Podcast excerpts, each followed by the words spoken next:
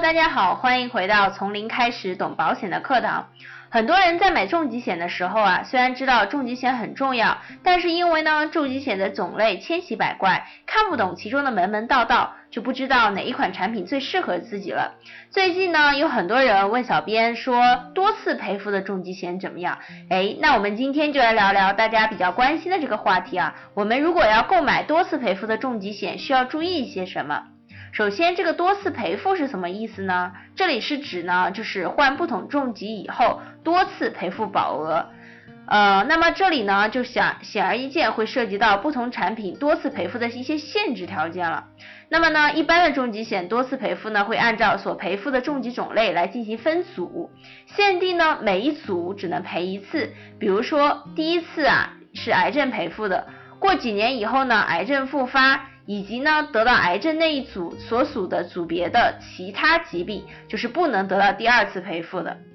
所以说呢，这时候对多次赔付存在疾病分组的情况下，我们要仔细对比每个组别是否涵盖了一些高发的重疾，同时防止高发重疾都堆到一个组别。如果都堆到一个组别啊，可以想象，就是即便是我们能赔三次、四次，但是呢，高发疾病那一组其实只能赔一次的话，那么很多高风险还是没有得没有办法得到保障的。那么随着国内保险业的不断发展啊，现在市面上也有一些不分组的多次赔付型的重疾险。这里需要注意一点的是，不分组多次赔付的重疾险需要注意保险条款中是否注明每类重疾只赔付一次。如果每类重疾只赔付一次，那就说明第一次得了胃癌，多年以后如果得了肺癌是不会得到赔付的。除了对赔付的疾病进行分组以外，很多多次赔付的重疾险还会在两次赔付之间设置间隔期和生存期限制。那么间隔期呢，就是指患两次重疾之间的时间间隔，间隔期一般为一年，这个呢是比较合理的设置。有的间隔期设置为五年，那么你显而易见，五年的间隔期相当于对多次赔付设置了很高的门槛。除了间隔期啊，还有的多次赔付的重疾险会涉及到生存期的概念。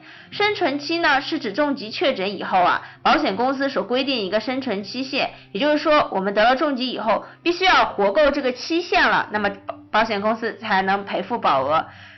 生存期呢有十四天、二十八天、三十天等等。这也就是说，我们如果在第二次或第三次患重疾以后，必须要在生存期以后才能拿到保额，生存期以内死亡是不能获得保额的哦。以上呢，差不多就是重疾险多次赔付的一些注意事项的讲解。那么，重近些年来呢，重疾险也有一些新增的功能，比如说轻症啊。投保人豁免啊，被保人豁免等等。那么我们也会在接下来的节目给大家详细讲解。那么想要听更多精彩的内容呢，也欢迎大家关注我们的呃订阅号“精算师讲保险”。我们下期再见哦，拜拜。